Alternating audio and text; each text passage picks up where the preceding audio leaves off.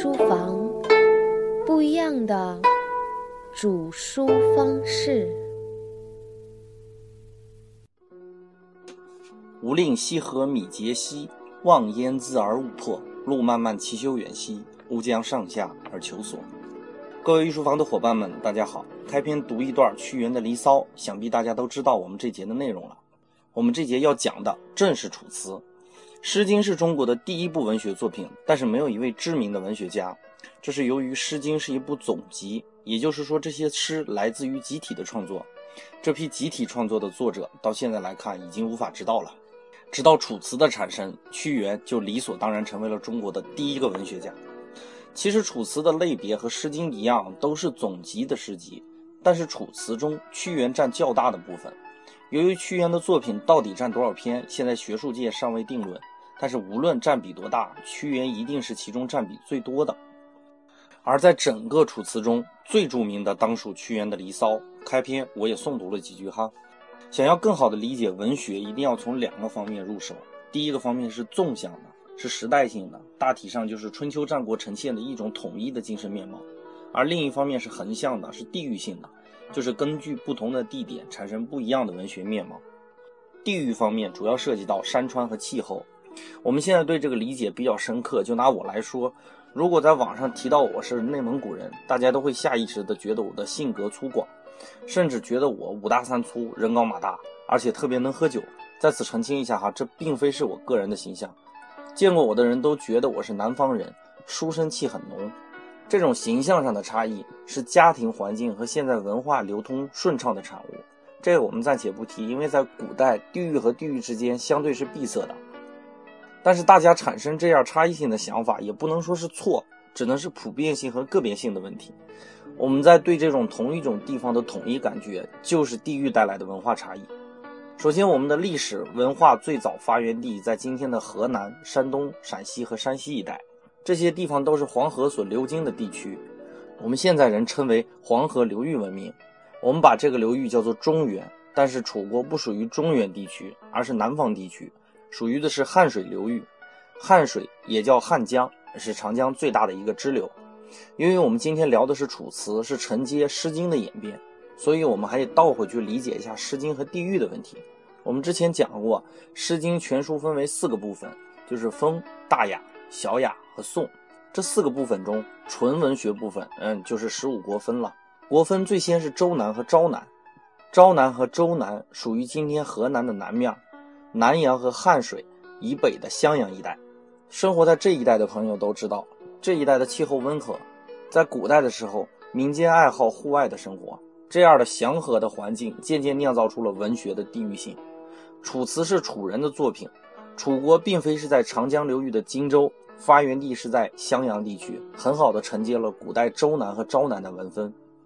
我们读楚辞就会发现，用的最多的一个字就是“兮”，就那个“路漫漫其修远兮”的“兮”，这个“兮”是楚国人的口音，是“啊”的意思。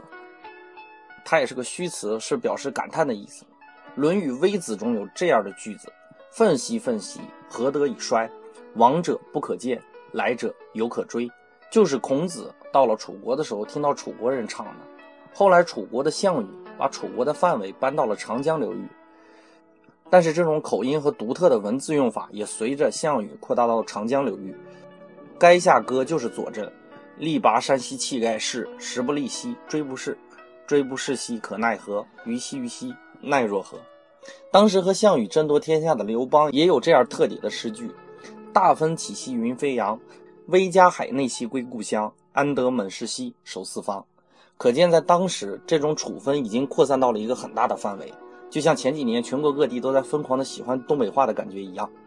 后来到汉高祖命令他最宠爱的戚夫人为他跳舞的时候，汉高祖对其戚夫人说：“如为我楚舞。”我为汝楚歌，由此可以看得出，楚人能歌善舞，与北方的文化大不相同。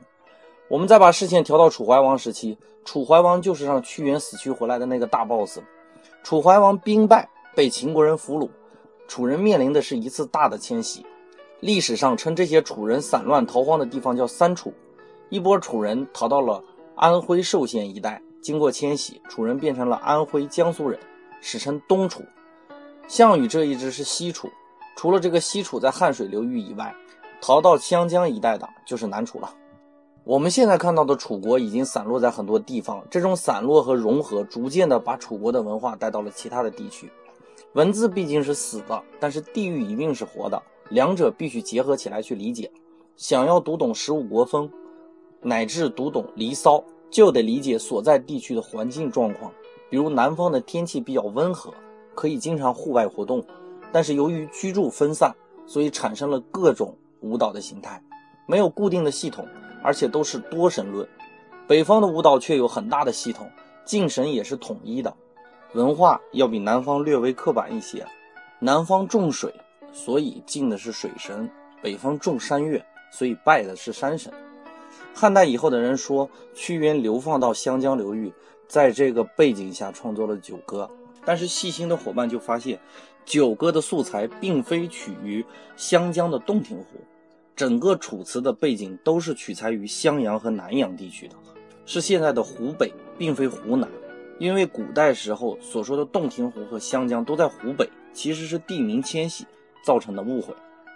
其实我们国家任何的水名、山名命名都是有原因的，不是偶然的。比如我们北方的水比较浑浊，声音也大，所以有洛、河等音，比如洛水、黄河等。南方的水比较清澈，声音也比较安静一些，所以称为江，比如长江。洞庭这个词在历史上不仅仅说的是洞庭湖，只要水域相通的地方都可以叫洞庭。这和安徽和山西都有霍山的道理是相同的。而雅里解释过，大山攻小山，霍，就是说小山被大山所围住，这种现象叫做霍，和洞庭这个词的道理是一样的。而关于《楚辞》中提到的湘流，到底是不是湘江呢？其实也不是的，道理和洞庭的道理是一样的。古代的汉水也叫天水，也叫湘水。天字、汉字、湘字都有凌驾的意思，所以混用的结果导致了误传。屈原的湘流其实指的是汉水。这种现象并不仅仅在中国文化里有所体现，英国也有些地名在美国也出现了。这种地名的搬家并不罕见。既然说到中国的地名，其实我们的地名大都是有意义的。比如华山的华，即说明这个山和花一样有五个花瓣。岐山的意思呢是二山相并。衡山说的就是横亘一排。昆仑山说的意思是重叠的山。这些山的命名都和山体的样貌是一致的。今年我回到内蒙古的时候，路过呼和浩特，很多朋友都知道呼和浩特是蒙语，意思是青色的城市。不知道这个青色是不是指的是草原的颜色？反正我是没有看到青色。伙伴们，我们下节再见。